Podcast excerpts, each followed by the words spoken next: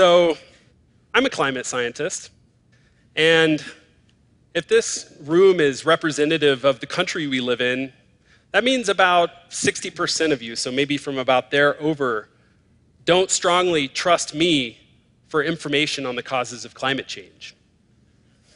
Now, I promise to tell the truth tonight, but just to humor that demographic, I've started this talk with a falsehood.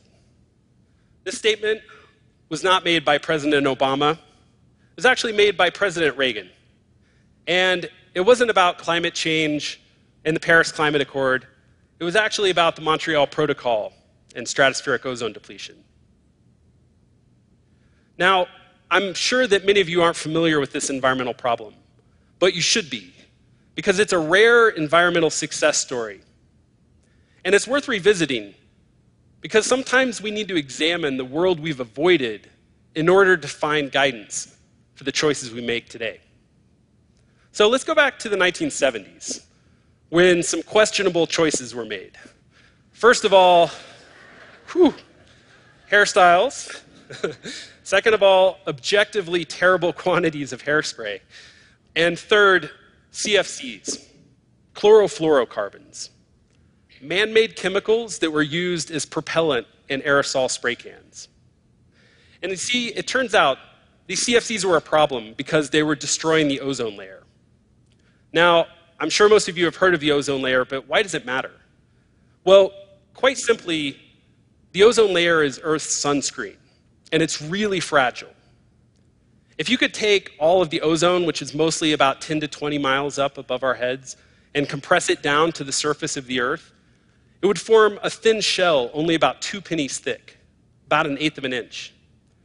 And that thin shell does an amazing amount of work, though. It, it filters out more than 90% of the harmful UV radiation coming from the sun. And while I'm sure many of you enjoy that suntan that you get from the remaining 10%, it causes a lot of problems cataracts, damage to crops, damage to immune systems, and also skin cancer. It's not an exaggeration to say that a threat to the ozone layer is a threat to human safety. And actually, ironically, it was human safety that motivated the invention of CFCs in the first place. You see, in the early days of refrigeration, refrigerators used toxic and flammable chemicals like propane and ammonia.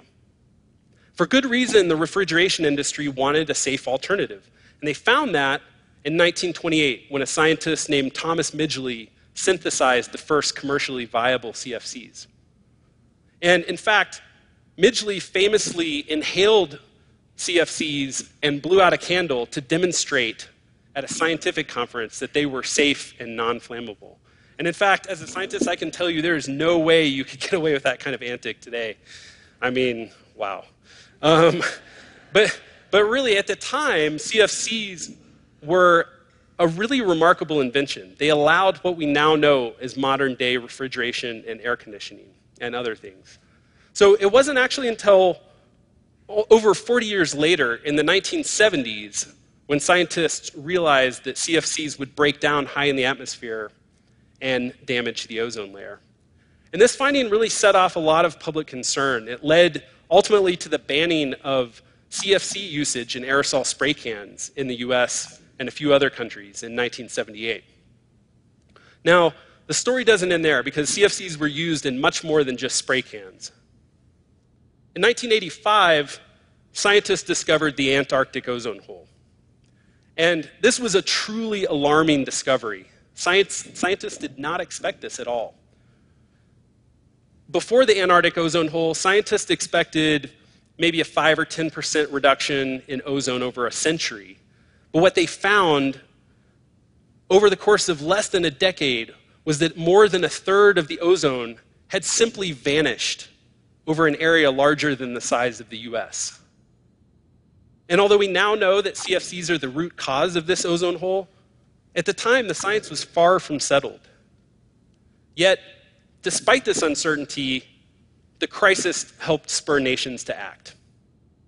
So, that quote that I started this talk with about the Montreal Protocol from President Reagan, that was his signing statement when he signed the Montreal Protocol after its unanimous ratification by the US Senate.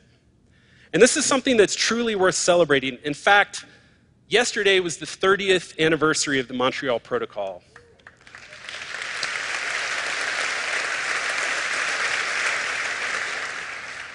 Because of the protocol, ozone depleting substances are now declining in our atmosphere, and we're starting to see the first signs of healing in the ozone layer.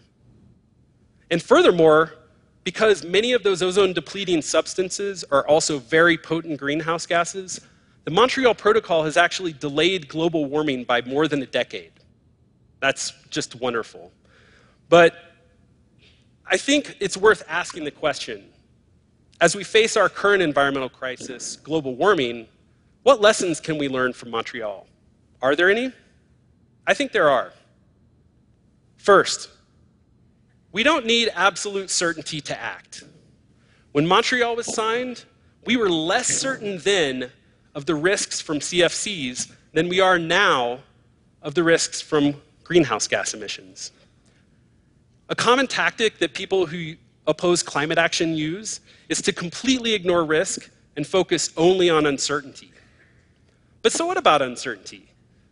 We, de- we make decisions in the face of uncertainty all the time, literally all the time. You know, I bet those of you who drove here tonight, you probably wore your seatbelt. And so ask yourself did you wear your seatbelt because someone told you with 100% uncertainty that you would get in a car, car crash on the way here? Probably not. So that's the first lesson. Risk management and decision making always have uncertainty. Ignoring risk and focusing only on uncertainty is a distraction. In other words, inaction is an action. Second, it takes a village to raise a healthy environment. The Montreal Protocol wasn't just put together by industry and governments or environmental advocacy groups and scientists. It was put together by all of them. They all had a seat at the table, and they all played an important role in the solution. And I think in this regard, we're actually seeing some encouraging signs today. We see not just environmental groups concerned about climate change, but also civic and religious groups, the military, and businesses. So, wherever you find yourself on that spectrum, we need you at the table. Because if we're going to solve global warming, it's going to take actions at all levels, from the individual to the international and everything in between. Third lesson don't let the perfect be the enemy of the good.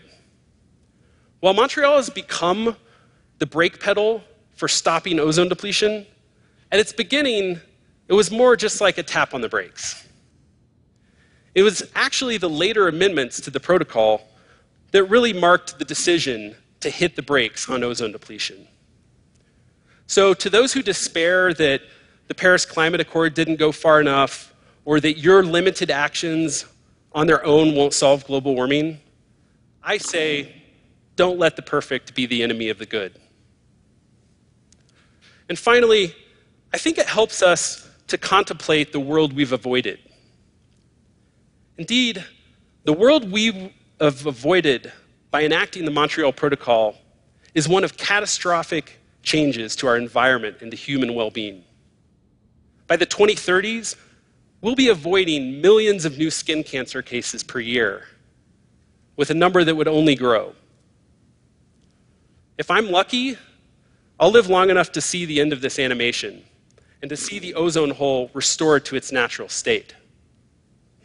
So, as we write the story for Earth's climate future for this century and beyond, we need to ask ourselves what will our actions be so that someone can stand on this stage in 30 or 50 or 100 years to celebrate the world that they've avoided? Thank you.